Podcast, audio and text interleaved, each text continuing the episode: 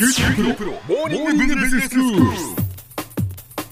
今日の講師は九州大学ビジネススクールで国際経営ロジスティクスがご専門の星野博先生です。よろしくお願いします。よろしくお願いします。先生昨日はまあ中国ではもう今急速に現金のない世界キャッシュレスソサエティが進行しているというお話をしていただきました、まあ結局その物を買うときに現金で支払う、はい。クレジットカードで支払うということではなくて、はい。もうモバイル決済で全て済ませてしまうっていう、はい。そういう話でしたよね。そうですね、ええ。もうそれが驚くようなスピードで浸透してるってことなんですね、うんあのイギリスのデイリー・テレグラフっていう日刊の新聞の調査によると、え世界のその現金のない世界が進行している世界の上位10カ国っていうリストがあるんですけど、はい。これトップカナダなんですね。へで中国は6位あの日本が9位にランクされているんですけれども、ーはい。あの3月にその QBS の学生を連れて中国のアリババの本社になる広州あるいは上海に行って観察したところではこの日本の9位っていうのと中国の6位の間には大きな大きな開きがあるように思ったんですよね。あそうですか、まあ、6位と9位だったらそんなに変わらないのかなっていうふうに思いますが、はい。実際にやっぱり行ってみると、はい。全然違うなっていう印象だったんなですか？んです。去年の11月にですね大連に出張した時も同じことを考えたんですけど、ええ。あの同僚の先生が足裏マッサージに行ったんですけれども現金でお金払おうと思ったら、相手がお釣りがないからって押し問答があってですね向こうはお釣りがない。だけど正直なんですね、ええ。あの全部置いてかれたら困るって押し問答があったそうなんですね。あ。で地下鉄の駅に行ってももう現金の使える自販機がないんですよ。ー。ええ。で今回もショッピングモールに行くと自動販売機ってモバイル決済専用でコインのこう投入口すらないっていうそんなことになってるんですよね。えーそうですか、はい。もうそこまでなんですね。ということはもうモバイル決済じゃないと逆に暮らしにくいっていうことですよね。そうです。暮らしにくいどころかもう本当に支払いもできないってことですよね。でもちろん日本でもですね実はモモバイル決済の方法っていうのは、NTT ドコモのお財布携帯で2004年に始まってるんですけれども、で Apple Pay なんていうアップルのですねあの支払いも普及してきてはいるんですけどまだ主流にはなってないですよね。うん。だからまだまだ支払いっていうのは現金とクレジットカードとそういうモバイル決済が併用されてるんだと思うんですけれども、ただ昨日もご紹介した石膏大学の学生に聞くと普段は全く現金を持ち歩かない生活が当たり前。うん。それが日本に旅行に行くと現金がしか使えないんで、うん。ということになるとですね、はい。これからこれだけ福岡もそうですし日本もそうですけど中国は旅行者をインバウンド客として迎え入れようと思ったらそういう環境整備をしないと旅行者はもう伸びていかないってことになっちゃうわけですよね。ですね。じゃあ日本でもまあそのモバイル決済のシステムっていうのはやっぱりその導入していって浸透していかないといけないっていうことになるんでしょうか？そうですねそれなかなか難しいご質問なんですけどね、うん例えば開発途上国なんかで固定電話の段階を飛ばしていきなりこう全くあの電話がなかった人は携帯電話普及ってこういうのありますよね。ええええ。で日本では今でもそうですけれども駅やデパートに行くとまだ公衆電話が置いてあるっていう、はいこういう状態ってありますよね。え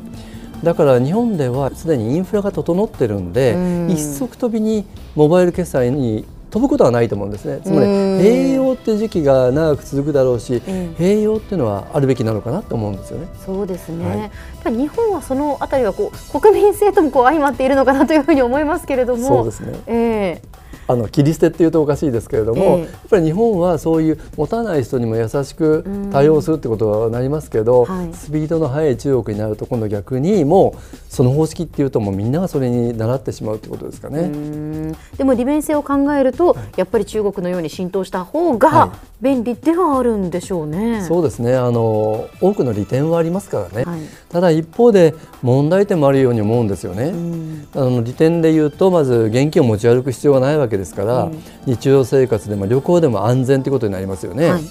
でこういう現金のない社会が出てくると店舗でもさまざまな施設でも売上の現金を保管したり、うんお釣りの準備が不要になりますよね。そうすると ATM だとか現金の使える自販機も減るだろうし、はい現金の回収という行為も不要になってくると思うんですね。うん。まあ、そう考えてみると現金を動かなくなると金融機関の役割も変わってくるだろうし、うん。もっと言えばですね紙幣だとかコインの発行量自体も変わってくると思うんですね。なるほど、はい、ですからこれは利点の方かなと思うんですね。そうですね、はじゃあ一方でその問題点というのはどういうところでしょうか、それは先ほどからあの電話の話でも話をしてたように高齢者とか携帯電話を持たない人はどうなのかなっていう、今でも外出先で電話をかけるのは苦労されてると思うんですけれども、ええ、それはモバイル決済が標準になってくるとそんなことが起こりえますよね。そうですね。今でも中国で携帯がないと自分自身を証明することすらできない、タクシーを呼ぼうと思っても呼べない、はい、飛行機に乗ること物を買うこと何もできないっていうことが出てきてるわけですけど、そうするとこの携帯電話紛失したり盗難にあったら全ての活動が停止するってことですよね。そのくらい携帯電話っていうのは自分の生活の中に中心にも入っててこの情報がすべてここに組み込まれているということになりますよね。なるほど携帯電話にすべて自分の情報が入っていると思うとやはり怖い、ね、怖いですよね。そうですよね。それでこのモバイル決済でこれを買ったあそこに行った何を食べたっていうような情報がすべて一部の企業の手に握られているということになりますよね。はいはい、普段から何かあって個人の購買行動だとか思考だとか生活パターンだとかライフスタイルがすべてそのある企業に蓄積されているわけですね、ええ、まあ、今でもアマゾンだとか通販で購入すると次はこんな同じようなテイストのものいかがですかってご紹介されますけど、はい、もっともっとそれが進む可能性があるわけです。そうですね。でもっとちょっと怖いことはアリババは子会社を通じて顧客の信用度っていうものをですね350点から950点満点の範囲で算出してるっていう報道があるんですよね。つまり支払いだとか消費の癖だとか交友関係だとか際立った消費の特徴というものを5つの分野で数値化されるらしいんですね。信用力のある人にはどんどん買ってもらうけど信用力のない人には買わせない。つまりある企業が人の信用までも判断してっていうのはちょっと怖くないですか？そうですねまあ、モバイル決済がその浸透するっていうことは便利な一方でやはり情報がどこかに握られてしまうというすべ、はい、てこう個人情報というのがね、はい、あの個人情報でないようなものですよね。そ、ね、そのあたりのこう怖さというのもあるということですね。はい、では先生今日のまとめをお願いします。はい日本のようにタンス預金とか現金信仰の人ってあのいらっしゃるだろうし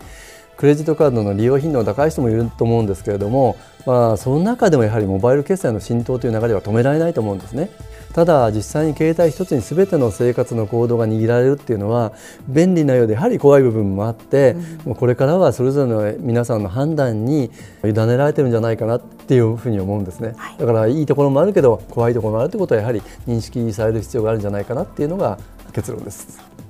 今日の講師は九州大学ビジネススクールで国際経営ロジスティクスがご専門の星野博先生でした。どうもありがとうございました。どうもありがとうございました。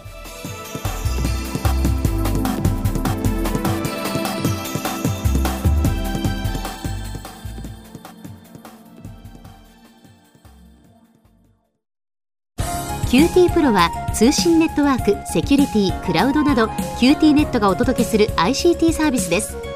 九州中に展開した光ファイバー網を基盤に一番身近なビジネスパートナーとして九州の企業自治体の皆様をサポートします。詳しくは QT プロで検索を。